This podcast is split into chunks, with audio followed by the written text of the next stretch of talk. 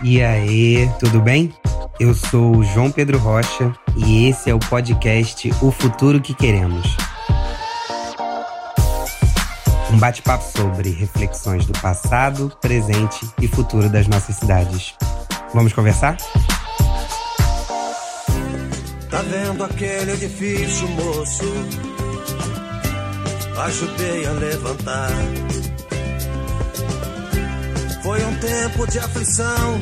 Eram quatro condução, duas pra ir, duas pra voltar. Hoje depois dele pronto, olho pra cima e fico tonto, mas me chega um cidadão e me diz desconfiado, tu tá aí admirado ou tá querendo roubar? Meu domingo tá perdido, vou pra casa entristecido, dá vontade de beber.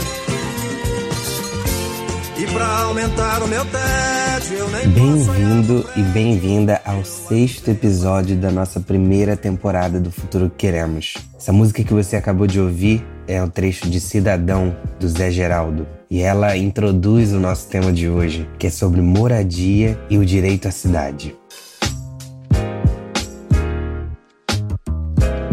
São direitos sociais a educação, a saúde, a alimentação, o trabalho, a moradia, o lazer, a segurança, a previdência social, a proteção à maternidade e à infância, a assistência aos desamparados. Vocês sabem onde está escrito isso? No artigo 6 da nossa Constituição Federal de 1988. Nesse episódio, nós vamos falar sobre os desafios da moradia no nosso país.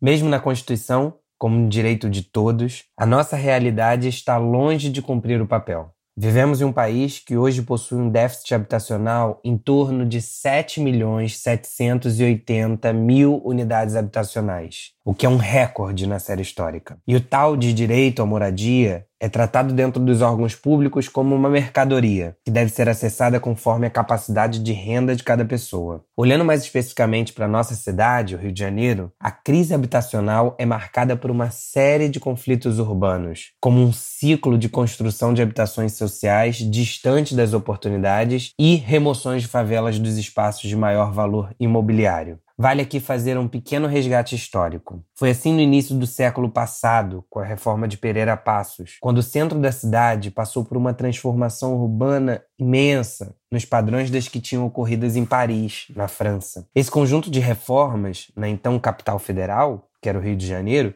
ficou mais conhecido como Bota Abaixo, e as palavras de ordem proferidas pelo prefeito da época eram sanear, higienizar, ordenar, demolir e civilizar.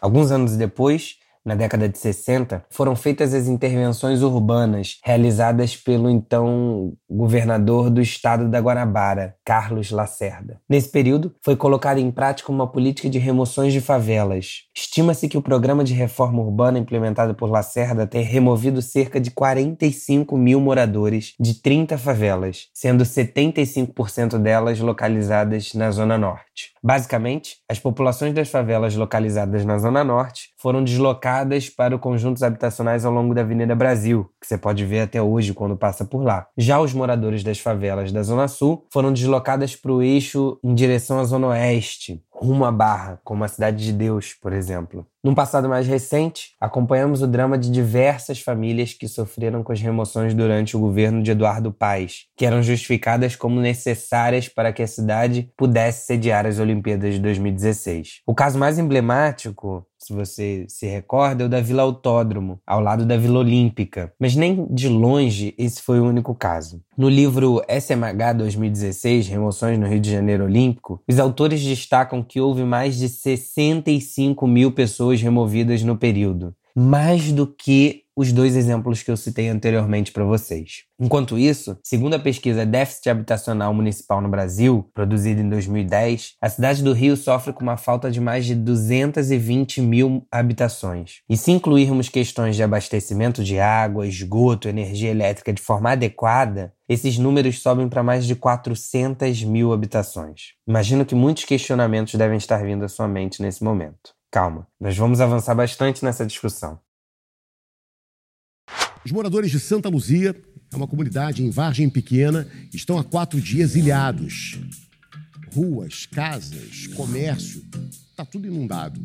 A rotina de cerca de 5 mil moradores mudou completamente depois. Esse trecho da reportagem que vocês acabaram de ouvir é de março desse ano, após uma forte chuva atingir a cidade. Mas hoje, a preocupação dos moradores da comunidade Santa Luzia não é apenas com as questões de saneamento básico. No início de junho de 2020, famílias da comunidade Santa Luzia foram surpreendidos com notificações da Rio Águas, solicitando a saída das famílias de suas casas. O fantasma da remoção voltou. Bate nas portas de algumas famílias em um período pré-eleitoral e de pandemia, onde a ordem principal é fique em casa.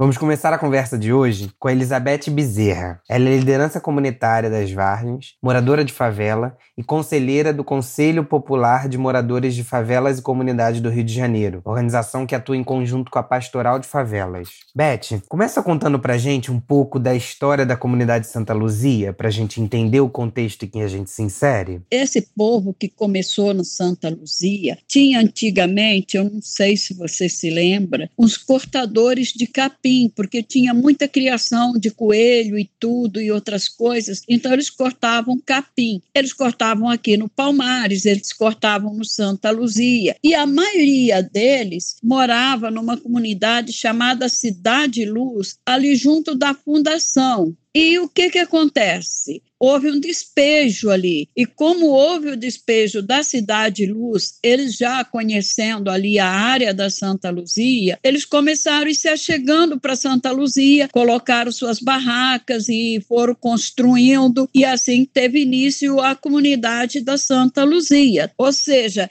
é aquela questão, é sempre a, mais ou menos a mesma coisa. Todas as comunidades, de um modo geral, surgem por uma questão. São levados, não são aceitos dentro de um espaço, um determinado grupo social não é aceito dentro de um espaço, esse grupo é empurrado para algum lugar e eles saem à deriva e precisam encontrar um canto para chamar de seu. Interessante, Beth. Você traz no seu resgate histórico um elemento importante sobre a não garantia por parte do Estado de um direito social. E aí, na medida em que a população de baixa renda não consegue acessar o mercado formal de moradia e tampouco as políticas públicas habitacionais, a única alternativa parece ser procurar abrigo nas favelas, ou em locais mais distantes, menos valorizados, muitas vezes de maior risco. Para se ter uma ideia, a população do país, durante um dos melhores momentos econômicos da última década, cresceu 12% entre os anos de 2000 e 2010. Nesse mesmo período, a população favelada cresceu 70%, o que nos mostra mostra que, apesar de um crescimento econômico, grande parte da população não conseguiu, dentro dessa lógica de capital e trabalho, ganhar o suficiente para reproduzir sua própria força de trabalho. Podemos dar como exemplo uma outra grande capital brasileira, São Paulo, que durante o período de 2008 a 2015, a sua valorização imobiliária cresceu cerca de 250%,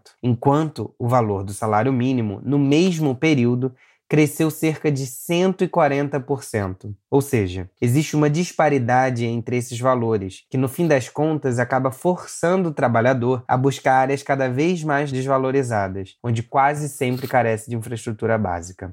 Voltando à nossa conversa com a Beth sobre a comunidade Santa Luzia, que hoje é a bola da vez, vamos aprofundar um pouco mais. Beth, você pode explicar pra gente o que, que é uma AES, área essa que a comunidade Santa Luzia está inserida hoje, e como tem funcionado a lógica da prefeitura nos espaços de favela? A Santa Luzia, que você falou, assim como o Novo Palmares, Pontela, são áreas de AES. E aí você vê uma coisa que parece uma dicotomia, uma bipolaridade da própria prefeitura prefeitura. A prefeitura chega e diz: olha, isso aqui é uma área de AES. O que, que é uma área de AES? É uma área destinada à habitação de pessoas de baixa renda que não teriam outro local para morar. E depois a própria prefeitura vem e diz: não, eu não quero mais vocês aí, vocês vão procurar um lugar para vocês e se virem, porque eu estou desapropriando. Então, é aquela questão do sopra e depois morde. Né? Primeiro eu vou dar uma soprada, eu digo, ó, vocês são área de AES, fica aqui, tal, é um cantinho para vocês sobreviverem. E depois eu digo, olha, eu tenho coisas maiores para cá, essa terra valorizou,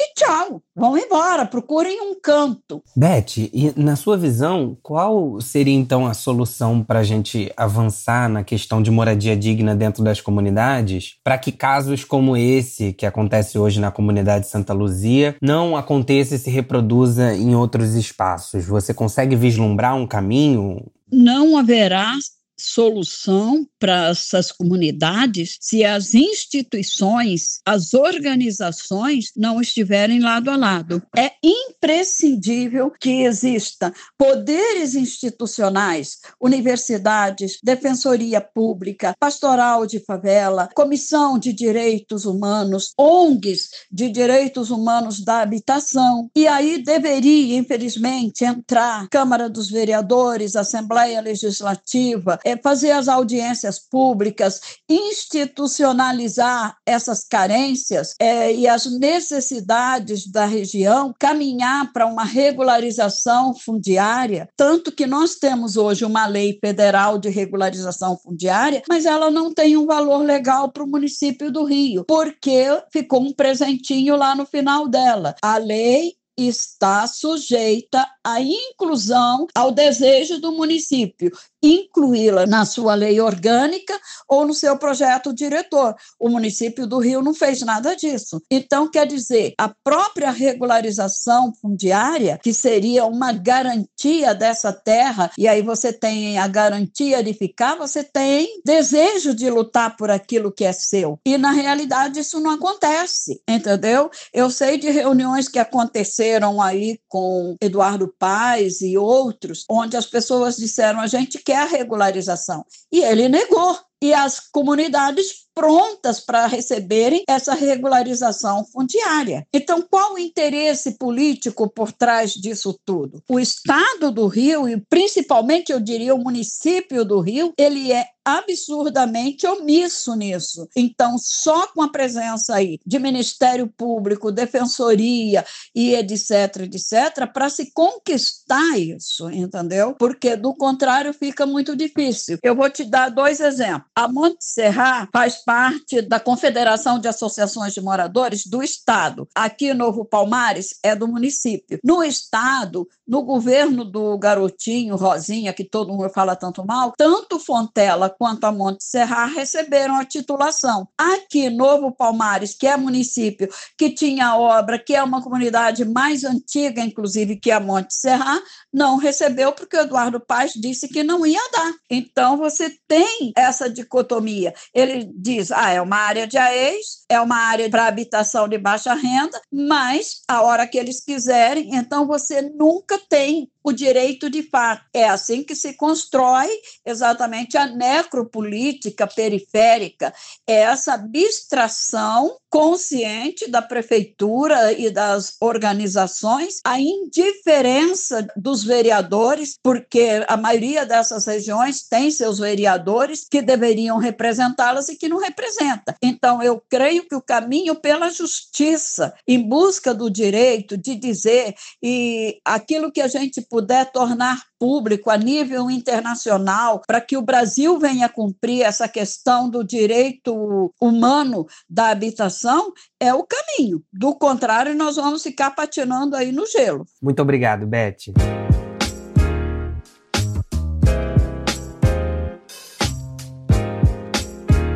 Vamos seguir a nossa conversa agora com Jorge Santos. Jorge faz parte da nossa construção coletiva, o futuro que queremos, e é grande conhecedor das dinâmicas de luta pela moradia. Foi o criador e é um dos líderes do MUP, Movimentos Unidos pela Moradia. Seu Jorge, como é conhecido, tem uma história semelhante à de muitos outros agricultores que vieram de outros estados tentar a sorte na cidade grande. Né? Na década de 90, fixou moradia na comunidade Vila Recreio 2, no Recreio dos Bandeirantes, onde foi removido durante o governo Eduardo Paz. E hoje mora na Vila Taboinhas, em Vargem Grande, próximo à sua antiga comunidade e também à sua família, aos seus amigos, à sua antiga igreja e a toda a sua dinâmica de vida. Seu Jorge, bora continuar nosso papo sobre Santa Luzia? Quais soluções e caminhos você acha importante para garantir moradias mais seguras e também resgatar a confiança dos moradores no poder público? Caso Santa Luzia, por exemplo, que está agora na, na, é a bola da vez. O prefeito não precisava nem falar nada. Secretaria de Habitação devia estar há mais de um ano, dois anos, do lado daquelas baixadas do outro lado do, do tal do Rio, que eles falam que a comunidade está morando em cima, fazendo casas, fazer um censo na Santa Luzia, tipo dois anos atrás, um ano atrás, fazia um censo. Quantas casas tem? 6 mil casas. Ah, 6 mil casas. Como é que são as casas, mais ou menos? Ah, dois quartos, sala, cozinha. Ah, tá bom, um quintalzinho. Então, mas não fala nada com eles. Vai lá e faz a casa, faz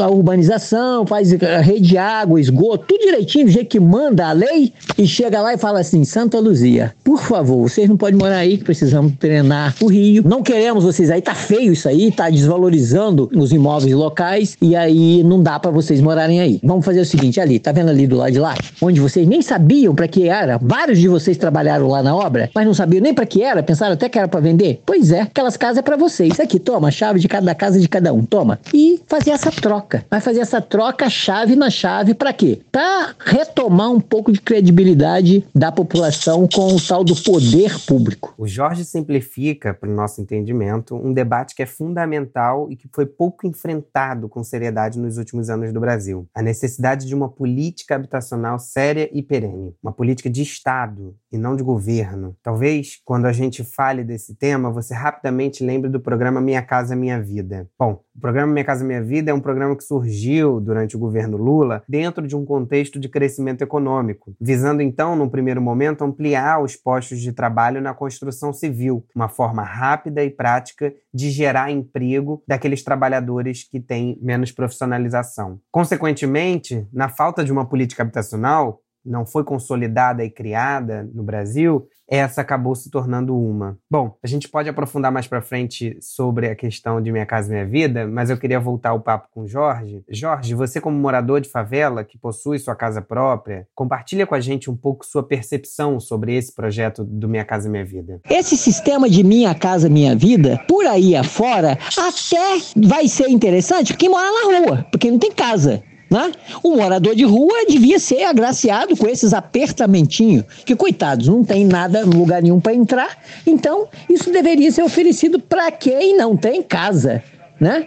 Então bota lá quem não tem casa, quem paga aluguel, quem não tem aonde entrar, faz essas coisinhas, essas kitnetzinhas é, uma em cima da outra, e aí para quem não tem nada, então aquilo ali já é alguma coisa. Mas para quem tem casa, o cara trocar a casa dele naquilo ali, e morar um em cima do outro não funciona. Minha casa, minha vida, se quisesse fazer minha casa, minha vida para as pessoas que têm casa, porque na comunidade nós temos casa, é tinha que fazer casa. Vai do lado da comunidade, desapropria um terreno, ou se o terreno já é público, faz obra. Mas primeiro faz, troca chave na chave. Pois é, seu Jorge. Eu arriscaria em dizer que a questão da localização é ainda mais essencial. E a gente sabe que muitas vezes o programa do Minha Casa Minha Vida Faixa 1, que é aquele voltado para as famílias que ganham até dois salários mínimos, também foram destinados para famílias que sofreram com as remoções nos últimos anos, eles acabam sendo implementados em regiões da cidade que ainda carece de muita infraestrutura, o que justifica o preço baixo do metro quadrado. Isso tudo por quê? Porque as empresas de construção civil têm como objetivo lucro. E como o preço da unidade final é fixo, né, determinado pelo governo federal, se busca terra onde é mais barato, ou seja, locais onde não tem acesso à cidade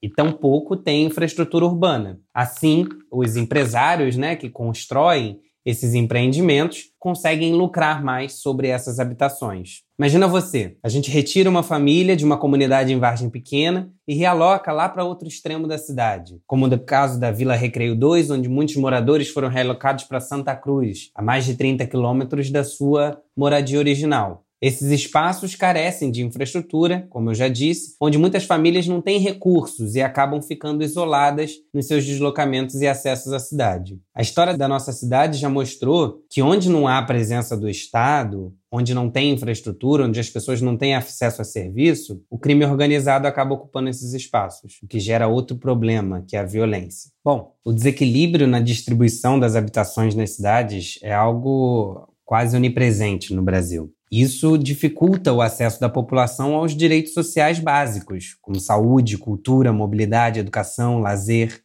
Então, produzir habitação próximo a tudo que a vida urbana tem a oferecer é algo fundamental para termos cidades menos desiguais e mais sustentáveis. Para isso, a gente precisa avançar nas políticas públicas que priorizem uma distribuição mais equitativa da moradia, alinhada também com a infraestrutura de transporte, a infraestrutura de educação, saúde e os empregos. Só assim será possível reduzir esse gigantesco passivo econômico, social e ambiental que a gente tem há décadas nas nossas cidades. É urgente que os formuladores e os implementadores de uma política habitacional compreendam que a implantação de uma moradia vai muito além das obras de engenharia. Implantar um empreendimento representa criar ou alterar laços de vizinhança, gerar redes de colaboração e redefinir os hábitos cotidianos das pessoas, como estudar, trabalhar, consumir. Essa discussão precisa se fazer cada vez mais presente, precisa contar com a participação da população, precisa que o poder público esteja atento a todas essas questões. Vamos voltar ao papo.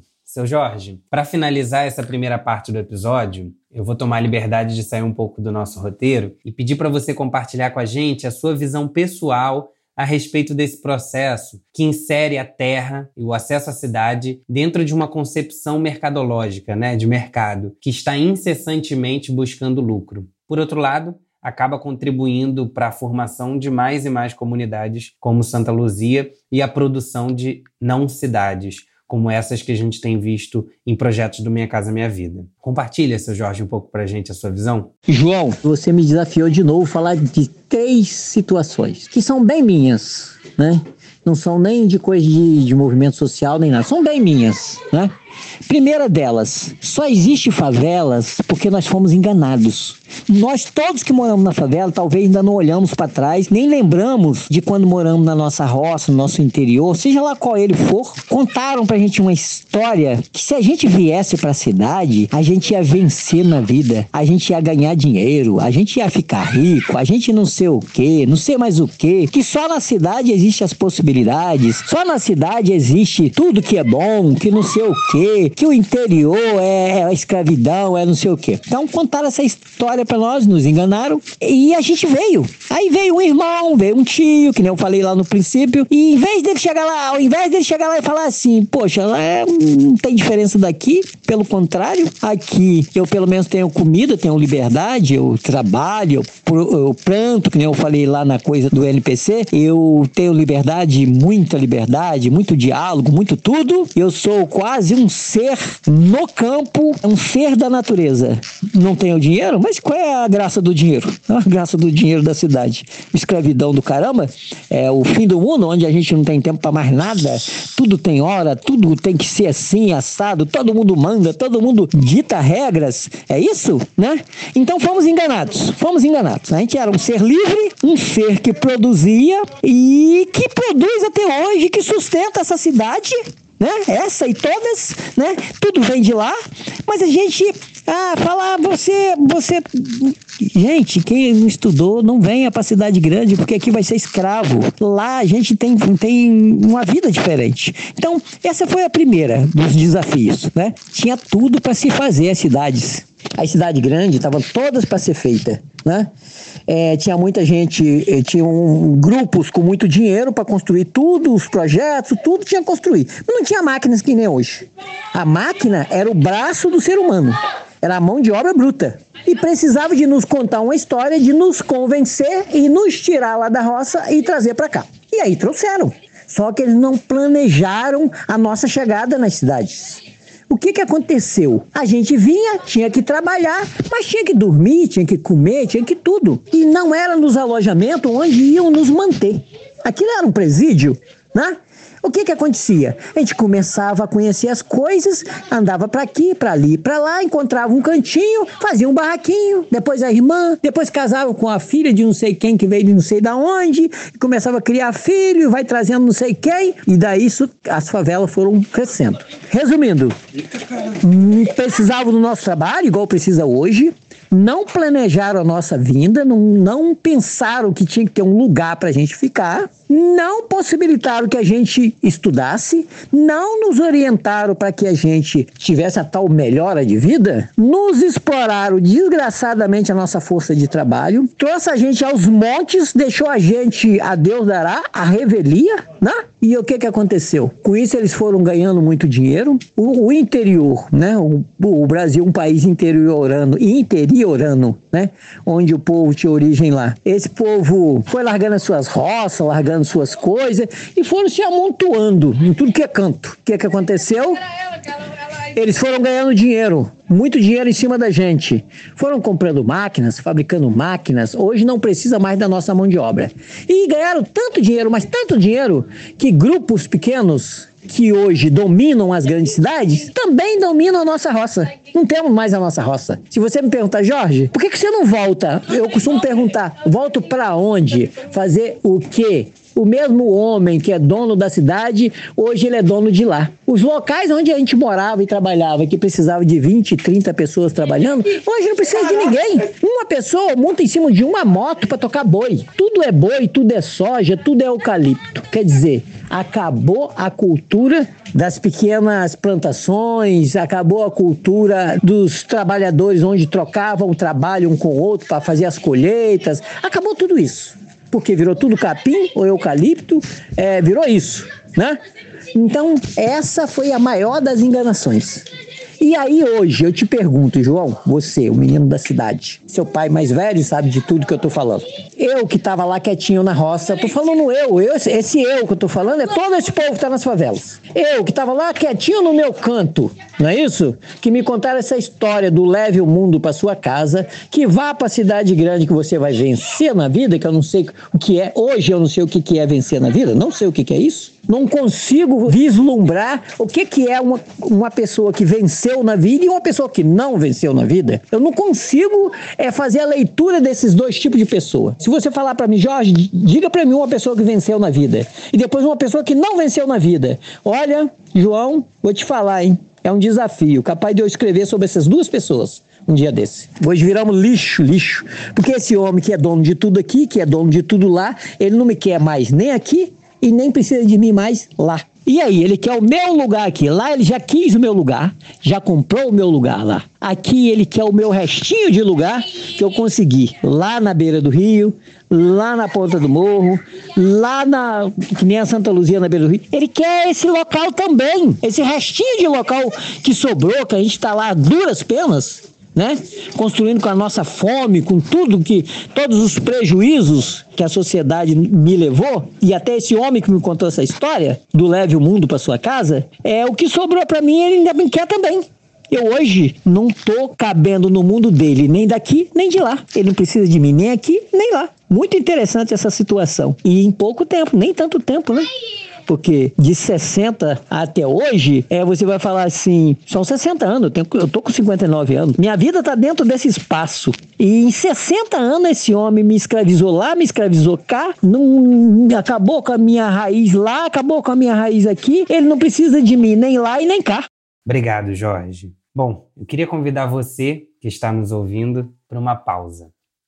Nós ainda temos outras convidadas para esse episódio, mas a gente decidiu dividir em duas partes essa conversa. É muito assunto, muita informação para a gente processar. Ouvir diferentes vozes e diferentes perspectivas sobre um determinado tema demanda muita empatia. E como a minha amiga Camila Camilo uma vez me ensinou, empatia não é se colocar no lugar do outro, mas sim encontrar em você algo que se conecta com a outra pessoa. Então, eu queria fazer essa pausa para você fazer essa reflexão. O que na fala do seu Jorge e da dona Beth se conecta com você e com as pessoas ao seu redor? Não apenas seus vizinhos, mas aqueles que ora passam e ora encontram morada na sua vida. É tempo de refletir. A gente continua esse papo no próximo ep episódio sobre moradia e direito à cidade. Espero você lá. Se você curtiu, comenta lá no nosso Instagram, arroba o futuro queremos. Nos envie também um áudio sobre o futuro que você deseja para essa cidade. Nosso e-mail é ofuturoquequeremos@gmail.com.